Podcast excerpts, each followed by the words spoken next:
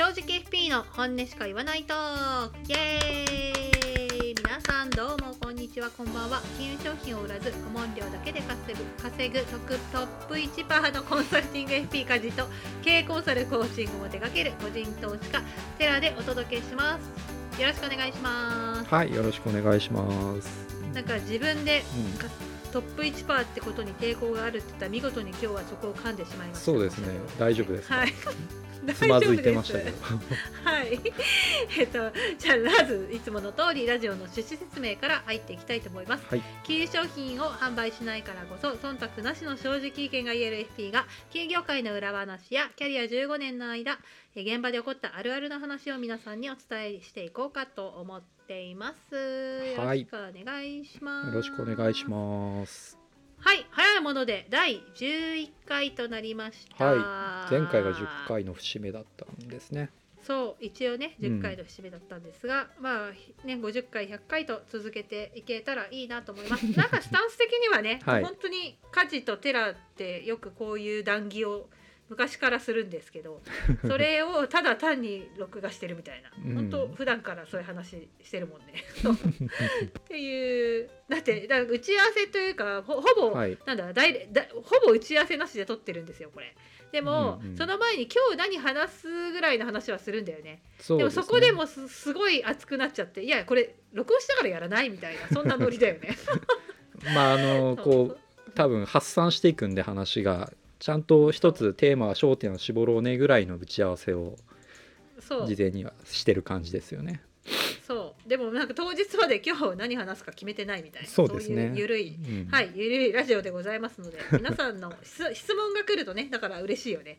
もそうですね。喜んで一生懸命回答するよね。うん。なんで。そうですね。質問来てくれるとテーマが勝手に決まるから楽っていう。そう勝手に決まるから楽楽だしなんだなんだなんなんていうのかな。いい話が引き出せるんじゃないかな私たちから逆にね多分ね。まあそうですなね。そうそうそうそう、ん。そう思ってます。普段ほら人の質問というか疑問あの悩みに答える仕事をしてるんで。うん。逆に言うと無料でそれが体験できるタイミング。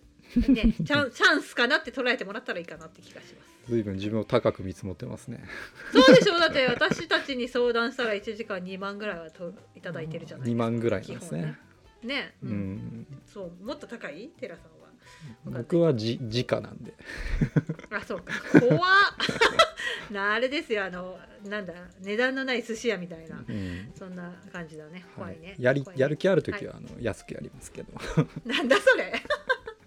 そうなんだ。はい。はい。じゃあ今日のテーマなんですけど、うん。えーっとなんか独立系 FP の話はちらっとね前々からしてたんですけど、うんまあ、なんか今日はどちらかというと,、えーっとあんまりその FP 業界とか金融業界に詳しくない人向けの話かなって感じがするんですけどはい。なんか独立系まるとか、うん。効率ああの効率中性な FP ですとかなんかどこの金融機関にも所属してませんとか、中どこの中立公正ね。あもうそうそう中立 ありがとう。いやあの、はい。い、ろいろ突っ込んでください、はい。中立公正なはい。FP ですとか、い。どこの金融機関や保険会社にも所属してませんうんみたいな、うん。そういうえーっとこまあお客様まあ側のあの業者ですよっていうアピールをしてますよね。そういう独立系っていうと。そうそうそうそうそう。ぽぽく聞こえるじゃない。うんうん。ででもそれがそのなんか裏裏側というか私たちから見るとやっぱその見え方も違うので、うんそういうことをお伝えした上でまあうん皆さんがなんかねアドバイザーとかその相談する相手を選ぶ時のヒントにしてもらえればいいかなっていうようなそんな趣旨でお送そうりしたいなと。ですね今日はちょっと消費者側向けの話になるかなっていう気はうんしますそうだねね。うんそうだね。うん。うん。まああと FP 側には、あのうん。そのスタンスちょっと先ないよっていう意味合いの話にもなるかもね。そう。そうこれから FP としてビジネスをやっていこうっていう人には、やっぱりえーっとなんていうのかな。こっちの方向の方が楽じゃないっていう、まあ将来性もあるよみたいな。食える話であるんですよ。独立系。まあちょっと話の中でかそうですね。そうだね、うん、っていうことがヒントとして与えられるんじゃないかなって気がするので、うん。はい。でまずそうかな。そうね。どどういう話からしていこうかなと思うんですけど、ん。まあ FP のことから言っていく？FP のうん。なんか稼ぎ口って、うん。えっ、と大体、えーまあ相談業務はい。執筆業務講演業務はい。プラス商品販売手数料収入うん。プラス紹介料みたいな感じなんだよね。キックバックってこと？紹介料って。うん、そうそうそうそう、仲介料とか紹介料とか、うんだいたいこの辺が収入源うんの FP が多くってでそれは、うんえっと、一社専属じゃないからこそその収益源のチャンスがある。一社専属っていう。言い方あれかな。例えばえーっとまあど何々生命の募集人社員ですってなったら、うん。そこはさその本業が募集人だから会社の専属のねうん。保険の売り上げしかないわけですよ。うん。収入源が。でもそれを会社から離れてまあえっと独立系になった途端うん。別に保険以外のビジネスもうん。できるようになるわけじゃないですか。はいはい。だからそれをまあ中立公平というのかうん。どうかみたいなうんちょっとうまく言えてないけど、そんな話だと思うのね。うんうん。あのまずね多分消費者側に理解しておいた方がいい話としては、まあ、これ多分ねちょっと調べたことある人とか勘のいい人は気づいてる話だと思うんですけど金融業界全体、銀行とか郵便局とか保険屋さんもそうだし証券もそうだしまあ今日お話しする IFA とか全部ひっくるめて金融業界って基本的に何か売った契約時の手数料ビジネスなんですよ。うん。これをまず理解しておいてもらいたいですね消費者側には。だからうん。何か売って初めて彼ら売り上げ立てられるっていうビジネスモデルが金融業界のもう8割9割うんっていうことをまず理解しておいてもらいたい。であの独立何々って言ってる人は結局自分たちはどっかの会社に属してるとか特定の何か金融商品を売るっていうだけの人じゃないですよっていうだけでいろんなものを売ることができる人っていうだけなんですよねどっかに紐づいてないっていうだけで結局はビジネスモデルさっきからお話ししている8割以上9割以上は何か売った手数料を売り上げに立ててる人たちなんで金融あの業界の中の人は。だそこをまずあ前提として理解しておいてほしい。魚屋さんかスーパーかみたいなそういう話。うん？魚屋さんは魚とか魚介しか売れないけど、うんうん。スーパーになったらや野菜もお菓子もああそういうことね。いろいろ売れるよねそういう。でも結局は物を売ってるよねそうそうそうそう。だそうあのお客さん視点とか中立公平っていうのはだから幻想だっていうことを今言いたいわけですよ。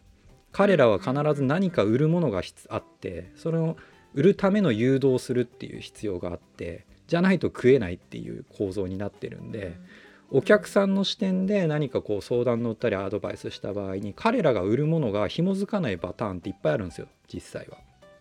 あるね。だそこを今日はちょっとあの話そうかなっていうことで、えー前提をまず消費者の人には理解してもらいたいなと思いますね。ありがとうございます、はい。素晴らしい補足。でなんかまあこの話をするにあたってなんかたまたま私が、うんうん。えー、とちょっと最近ね、えー、FP 業界の、まあうん。重重鎮というか、うん。まあ、金融業界に影響力のある人とまあ、打ちあ打ち合わせとかちょこっと喋ったのね仲仲良しなので。そんな人と仲良しなんですね。また い すごいなと思って。いや業界が狭いだけで。それで、えっと、その時にまあなんかいろいろ話してくれたんだけど、そしたらなんか、まあ み絶対に言えば名前をうん。まあ一般の人でもすごい知ってるというか検索 FP で検索したら上位に名前って名前が上がってくるような、まあ、昔から FP やってる人がいて、その人がやっている、まあ、それこそ独立系 FP の事務所というかあるんだけど、そこは多分今までその保険の販売手数料で売り上げをめっちゃ上げてたわけですよ。うんうんでまあ社員の人も30人ぐらいいて、うん。っていう感じでで全国に支社があってみたいな、うん。でそれぞれの事務所に何人もいてみたいな。東京で30人ぐらいいたってたかな、うん。なんだけど久しぶりにそいつと喋ったらそいつと。ああそうそ その私と喋ってる人の方が年も上だしね。業界も長いから。いきなりそいつと。いきなりえ偉そうでしたけど。まあ私が言ったんじゃないよそのその人がもうややこしいな。その人と喋ったら、はいはい。えっと今3人になっちゃってんだってでそれは所にいる人が。そう。はいはい。何を表してるかっていうともう今保険のコミッションで食えないんだって、まあそうだよねっていう、うんうんだから随分やっぱじ流れというか時代はそのコロナ禍もあってすごいスピードで変わったって言ってて、はいはい。であとはその,、うん。その理由としては、うん。まあ、金融庁からの指導で保険の、えー乗り合い代理店に対していろいろコンプラ的な厳しい要件が課されたんですよ、うんそこはまああんま詳しく知らなくていいと思うんですけど、コンプラ違反多い業界ですからねあそうね、だから金融庁がちょっと睨んで、はい。こういうふうにしなさいとか、はい。まあ、社会保険入れなさいとか、まあ、いろいろそういう締め付けがあって、うん。要は乗り合い代理店のコストが上がっちゃったのもあって、うんうん。まあ苦しくなっちゃったらしいんですよ。そはい。れで、まあ募集人の人たちは要は保険だけ売ってても食えないっていう流れに確実になってきてると。うんで今な何で売り上げ立ててんですかって聞いたんだって。うん。そしたらびっくりしたのが不動産の仲介手数料なんだって。うん。紹介料なのかな、ううん。単価高いからね。そうでもその人のホームページとか見ると、うん。不動産の話とか一切出てないわけもう FP 色しか出てないの。に、うん。実際うん。まあねマネタイズしてるところは不動産の仲介なんだういん。そうやね持ち家買いたいですって人の仲介してるってこと？やあとでも投資用不動産もでしょ それはだってそれはだってすごいよ。まずいそうねテラさん知んないかもしれないけど、うん。私とかさ、うん。まあ今はこれからホームページ作るところだけど、はい。CFP 検索システムとかさいろいろちょっとウェブ上にもさ、うん。あの連絡先が載ってるじゃない私の場合、うんそうするとめちゃくちゃ営業来るからね不動産投資会社の人から。投投資用不動産会社の人から。あなんかでもね私たちは。僕のとこ来るよそそのなんか提携してくださいみたいな。そうそう、うんよ良いビジネスパートナーになれると思いますうんみたいな。のが、うん。来るもうすごいすっごい来るわけよ、うん来る。そうだから私たちの投資用不動産を売ってくださいみたいな。手数料これだけあ払いますからそれに乗っみい。なかったってことねそういうことだよ、うん、そういうことだよ、うんなるほど。うん。でまあ大きいわけですよ。不動産って大体、うん。まあ、3%ぐらいが仲介手数料で入るので、うん。例えば1億の不動産を仲介したら、うん、300 300万でしょ、で300万の半分あげますって言われたら150万なわけじゃん。半分なんだ。だから一つの取引わかんない。わそれはそれは相手によって違うけど、はいはい。1%ぐらいはもらえると思うよ普通に。う、んうんうん。大きいと1.5とかもありえるんじゃないかなけど、うん。うん両手とかなんじゃない？もっと。もっとなんああ両手だ両手とかだったらもっと高いんじゃない、うん。うん。うん、と思うけどそうそういうのがあってまあ一つの取引がでかいわけですよ。うん。でまあ今1億で話したけどな、ね、投資用不動産で一等物とかだったらね10億とかありえるわけですよ。いや多分ねボリュームゾーン的にはワンルームだと思うけどね、3000万弱ぐらいの。いやーでもどうだろうね。あのあの人のところに相談来るお客さん単価大きい気もするけどね。何それん節税ととかそういう話で進めんの？そうそうそうそうとかもあるし。なるほどね。そうそうそう。あとはほら今持ってる人が買い替えるとかさそういうあれもあるわけじゃん。そしたら結構大きなお金が動くよね。とかねそういうのもあって、うん。はい、まあなんかめそっちで儲けてるっていう、うん。まあ儲けるつもりがあるのかそういう話でしか儲からないのかはちょっとわからないけれども。いやまああのね本当にそれがその人にとっていい選択肢でいろいろ検討したところそれが優先的にやった方がいいよねっていう話でそこの間に入るんだったら別にいいわけですよね。うん。その仲介として。これが必要ですこの人にはっていうトータルの話であの、うん。たまたまそのルートに自分たちがいてそれだったらありなんだけどなんか最初からそっちに誘導していくっていうんだったらまあねどうなんすかみたいな話になりますよねそう。だってさ今の流れから言うと、うん要は保険がまあ良かった時代が終わったから他で売り上げ立てなきゃいけないから今不動産仲介してんですよみたいな流れだからお客さんのこと全然度外視してるよね。うんでまあ不動産良かったじゃないここのそうねいいじゃない。うん、だから、ね。要は流流通も活発だしすごい売れるんだってさ、まあこのコロナの後ねこう家のね住環境を見直そうみたいな話はいっぱいあったし東京からねちょっと地方に出ていく人とかもまあ一部ねそんな大きなうん。流れではないけどいたりとか、うん。うん、それこそ都内でもねあの某一兆何億行こうぜこっからっすみたいな会社すごい絶好調だったから、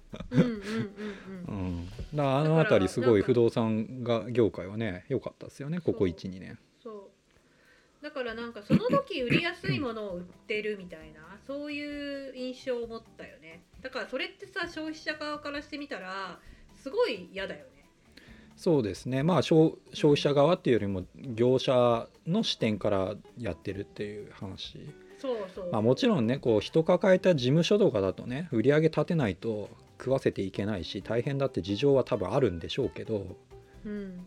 うん、まあ消費者としてそこだからあえて選ぶ必要はないとは思いますけどね。いやそうなんだよ。でもそれがさもうあの普通の顔してもいかにも独立系 FP ですっていう顔でうんうんうん、いやってるから怖いよねって、やだからね本当消費者側がこう見分けられないっていうのが問題ですよね。そういうスタンスのとこですよとか。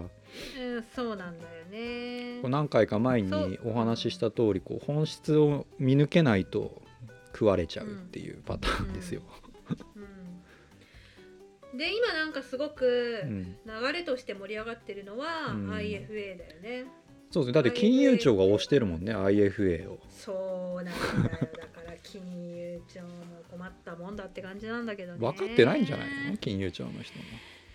いやー分かってないわけないと思うんだけどな証券会社にはね結構お前らちゃんとしろよみたいな話はしてたけどじゃあ IFA をしてるってことはね,、IFA も同じだからねモデルはねさっき言った通りビジネスモデルとしては。そうなんだよね。だから一応なんかさその IFA 協会的なのが確かできてそこがなんかしっかりと教育していこうみたいな流れにはなっててうんうんうん。確かなんかそこは FP ガイアのな中桐さんとかがうん。代表になったりしあんまあんま個人名出すと見ば見ば見バレするからなんだけどうん。なってるんじゃないかなって思っていてうんるけど、うん。まあ、どでもねやっぱね個人になるとビジネスモデルからして破綻してるからな。破綻してるっていうか商品販売手数料だからねそうそうそう。だから矛盾を抱えてるんですよ。あの独立系 IFA ですよって言ってお客さんのために提案しますとか長期投資が大事ですとかまあインデックス長期投資っていうのは、まあ、今なんかムーブメントみたいになってるし IFA の人たちも結構言ってると思うんですけど実質問的にはねあの IFA のビジネスモデルって基本的にさっき言ったように買ってもらう売ってもらう売買した時の手数料ビジネスなんで長期投資やられたら本来彼ら食えないんですよ、うん。お客さんに、そうだようん、ね、だから単価安い人は特にダメだし要は富裕層ですね。お金持ちに長期投資してもらうまとめてドンって買ってもらうんだったらまだあるかもしれないけど。でもね単発だとねうんうかんない。だから彼らのビジネスモデル的にインデックス長期投資を進めるメリットってあんまないんですよ実は。そうあのちょっと補足すると IFA ってインデペンデント・ファイナンシャル・アドバイザーの略なんですけど、えっ、と証券あ保険の乗り合いの証券版みたいなう んそう風な言ねい方したらいいかな、うん。だからえっとまあおどこかの証券会社との販売員を兼業できるみたいな。だから、えー例えば SBI 証券と楽天証券を両方とも商品あちあのご就任になれるみたいな、うんそういう立場なんですよ。まあ、めちゃくちゃかぶってるけどね。商品自体はね。まあ、SBI と SBI とあれ楽天はね。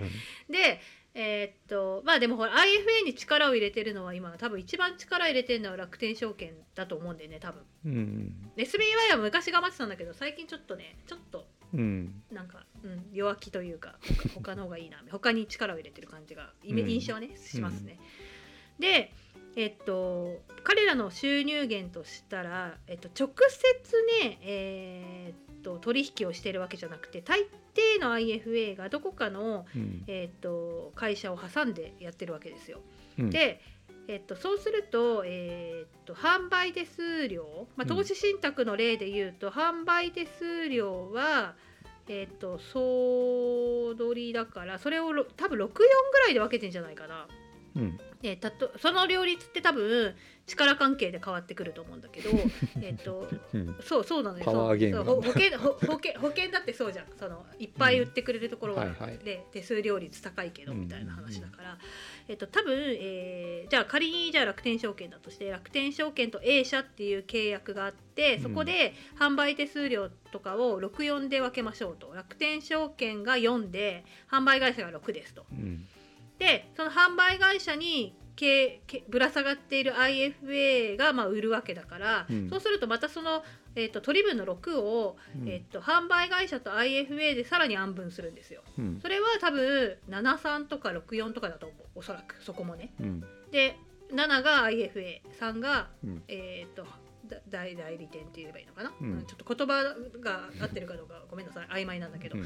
イイメージで使ってください。代理店かなっていう感じで。はい。ってなるとやっぱり自分に入ってくる身入りとしては少ないわけですよ。まずだ例えばじゃあ簡単に言えば100円だったとして手数料がうん。少ないけどね、うん。でそれをまず、えー64ですと。うん。で60円入ってきます。それをさらにうん。73ですって言ったら420円ぐらいしか入ってこないわけ。あじゃあ42円しか入ってこないわけ。うん100円の手数料をうん。実際売り上げても自分の身入りは42円ですみたいな話になるわけよ。うんってなってきたらそもそも、えっと、販売手数料はインデックスファンドないしノーロードだから、うん。でインデックスファンドは信託報酬もさらに同じような感じで安分していくから、うん。信託報酬0.101とか0.03とかじゃん、うん。そんなんじゃ食えないよね。何十億すれば食えんのってまあ話なので。だからそもそもね長期のインデックスなんてね彼ら通さないでうん。自分でやればいい話だしね。そう。ってなるとやっぱりアクティブは、うん。えー販売手数料が2%とか、うん。高いものだと3%も余裕であるし、えっと信託報酬も、うん。えー、2%台のものとかがあるのでそういうものを売って初めてまあ食えるかなってなっていくわけです。あとは残高をいくら積み上げるか、あとは販売手数料のために売買させるか。だから証券会社と結局変わらないそうそうそう。だから結局ね、あの顧客とバッティングするんですよ利益が彼らが利益を上げるためには顧客にコスト高いものを売る。それを回転させるっていうのが一番最適化になるし逆の場合がお客さんにとっては一番コスト安くて売買が少なくて結果が出るっていうのが一番お客さんにとってはメリットというかあるんだけどうん。そううん。完全に利益がねこうぶつかるんですよ。だそういうモデル、どビジネスモデルでやってる限り完全にお客さん側の視点で提案するっていうのは不可能なんですね、本来。うん。うんそう。でそれを回転売買はやめましょうとかなんか一生懸命倫理を説いてるけど結局ビジネスモデルがそれである限り無理無理無理。じゃん。無理。矛盾だもんそこは。そう。だからいでも金融庁は今めちゃくちゃ IFA 推しだから今寺さんが言ってくれたように、うん。どうなっちゃうんだろうってちょっと心配して見てますけど。そうですねだからここまでの話を少しまとめると独立系って言ってても結局お客さん視点の人はほぼいなくて自分たちの売り上げのために売るものを変えていく人が多いんですねまず業界全体として証券なり保険なり不動産なりっていうものを売るものを変えていくその時々で。で基本的にお客さんと利益がバッティングするんですよこの業界。お客さんにとっていいものコストが安いものいいあの長期で長期っていうか投資の一応理屈では長期をやるとあの、まあ、結果は出やすいっていうふうにはあるので、うんまあ、そういうものと彼らの利益はぶつかるわけで。うんこういう業界だってことをまず理解しておいてほしいし独立系って言っても実際はそういう人たちだっていうことをうん理解しておいてほしいですね。うんうん、そうなんだよね。うん、だから私とか寺さんはもう消費そういうのコミッションを受け取ることを、まあもう放棄してますと。うん、だって進めるもんないも紹介料すらもんらわない。進めるもんないもん、基本的に。私さよくさ税理士さん紹介したりね、うん。いろいろするけど、うん。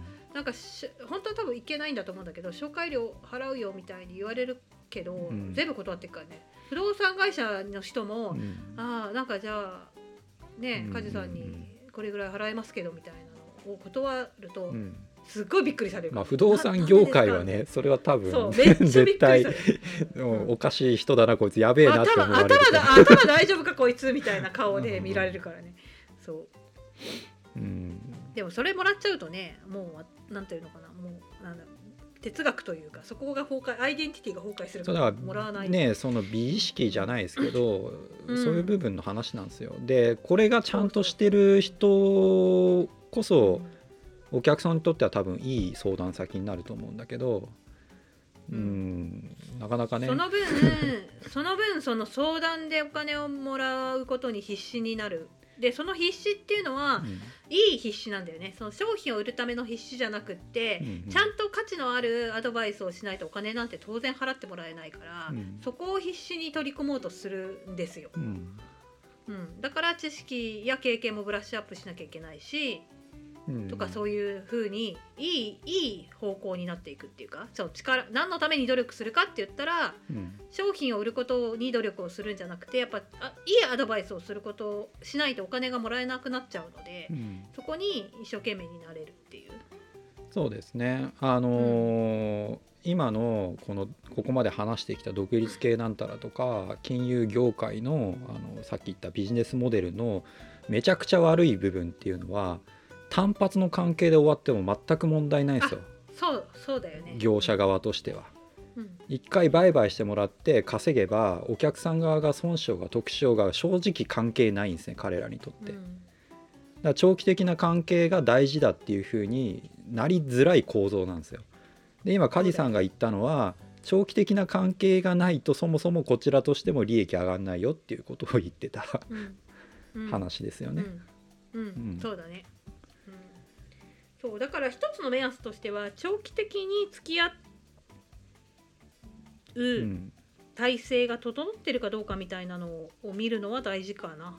うん、でお客さん側の視点でちゃんと話をしているのかっていうところはちょっとうん。注意してみた方がいいですね。何か特定のものを売りたいとかこれ前回のライフプランの話でも言ったと思うんですけどストーリーってか、簡単に作れるんで。うん分かりやすいストーリーでこんだけ必要ですねこんこれ将来不安でしょうとか、えー2000万必要ですよねとか老後の話とかイデコとか NISA とかそういうものを勝手に進める別にイデコ NISA は金融商品じゃないけど制度の話なんですけど、それに乗っかって、えー金融商品進めることは全然あるんでストーリーは簡単に作れるわけですよ。うんだそこに乗っかって何かを売ろうとしてるっていう匂いに気づこうねっていう話。そうだね。難しいのかな。うんうん まあ一般的には難しいと思うよ。そうねうんなんか私たちを見つけてきてくれるお客さんってそこに気づそこには気づいてる人が多いかなって気がする。まあなんか売られそうでなんか不安でしたっていう人はいますよね。そうそうそうやっていう人が大体来てくれるから、うんうんそうじゃない人もでもがほとんどだよねきっとね。そうですねね。そうですね。だからね全体のパーセントで言えばどんぐらいなのかっていうふうに思うけど、めちゃくちゃ少ないからくらいだろう。そう。正直あのガチャですよ。消費者にとっては。本当だね、うんガチャみたいになっちゃったね。うんたまたま行ったところがそういう商品販売金融業界のビジネス構造じゃないやところじゃないとそれもしかも実力ある人ね。そうだねうん。そう。まああとはあれだよね、そのこれから FP としてやっていきたいっていう人はもう業界はちゃんと選んだ方がいいと思う。うんいやだからここはね今からお話しするのは消費者っていうよりは FP をやっていこうって人側への話なんだけどここまで話してきたようにえ金融業界の論理ビジネスモデルに乗っていくっていうとやっぱ何か売るって話になるんですよ。っていうとお客さん側に視点としてはいかないビジネスをやるっていうふうに覚悟した方がいい。だから、そこで食っていくこれから売り上げゴンガンガン上げて成長していくっていうんだったらある程度そういう覚悟人間の心としてそれ良心として自分許せんのみたいなのをまず考えた方がいいですよね。うんでそれが許せないんだったら他のビジネスを自分で考えなきゃいけないですね。うん。でさらに、まあ、梶さんがねあの冒頭に言ってた通りそういう商品販売系っていうのは今後先細りだと思いますよ全体的にっていう。うん。ってなったらね結構実力必要だよねみたいな話になるんだけど最終的にはね。うん。うん。うん。うん。ねえ梶さんもそう思います？よね。いやそう思うけど今考えてたのはじゃあどうやってまだ経験のない人がうんいきなりこの難しい方向にからスタートするか？経験がないとやっぱね最初に相談料をもらうって難しいと思うんだよね。うんまあだって何の実績も信用もない状態じゃんスタートするとでもみんなそうじゃん。僕も最初からそうでしたけどね。私はお客さんいるからね。ちょっとテラさんは特殊だよね。だから私はどっちかっていうと本当になんか王道的な感じで進んできたじゃん。うんうんうん。で恵まれてたと思うんだよね、うん。そのお客さん持ってスタートできてるところとかさ、はいはいはい。だからそうじゃない人たちがどうやって乗り出したらいいか。うん。をちょっと考えてみるね今度。そうですね。まあ次回ね、うん。ちょっとその話また触れてもいいですね。うんうん。長くなっちゃいそうだからね。そうなの。もう30分過ぎちゃった、ううん。ん。という感じですがまあうん。いつもなんか似たような話にはなっちゃうんだけど でもまあ多分ニュアンスは違うから伝わり方も違うのかなと思っております。そうですね。消費者はだからね、は独立系っていうのにう安易に中立公平だと思わないでねっていうのと何かストーリーが作りやすいんで、そういうストーリーをうん何か最終的な商品販売につなげる感じがあったら警戒しようねみたいな、うんそうだね、うんことですねまず言いたいのは。ーい。はい。じゃあそんな形でよろしいでしょうか。はい。はい、またじゃあ第次回ですね。そうだね、第11回のラジオは終わりの時間となりました。今日はここまで聞いてくれてありがとうございました。はい。とこのラジオは毎週木曜日に、えー、と新しいエピソードを公開していますお気に入り登録していただけると更新の通知がね皆さんのところに届くと思いますのでえぜひお気に入り登録の方をよろしくお願いします、はい。あとなんかね、はい。高評価とかいいなと思ったらやってくれると嬉しいですね。そうですね、はい。感想レビューとかもね書いてもらえると、はい。なななるべくそのせっかくやってるからいろんな人に聞いてほしいよね。うんそうですね、うん。はい。そう。ぜひぜひ。なんでまあ知り合いに紹介してもらったりなんかこういう変なやつらがいるよまあなんかいわゆる金融リテラシー的な話にもなってるはずではあるんでこういうね業界の裏話みたいな裏じゃないんだけど そういうこともねあの全く何も知らない人がいたら保険入ろうと思うとか投資始めようとか思うとかどっかに相談しようと思うっていう人がいたらちょっと一旦聞いてみてみたいな。そうだね、うん、案内してくれると嬉しい。いいと思います。はい。でまあその上でねあのいうことをしようと思ってるんだけど2人はどう思いますかとかそんな質問なんかも大募集中で、はい。放送内でねあのネタネタというか議題にさせて論点にさせていただければなというふうに思ってますのでよろしくお願いします。はい。はい、じゃあ今日は終わりたいと思います。今週も正直に生きていきましょう。バイバイ。はいありがとうございました。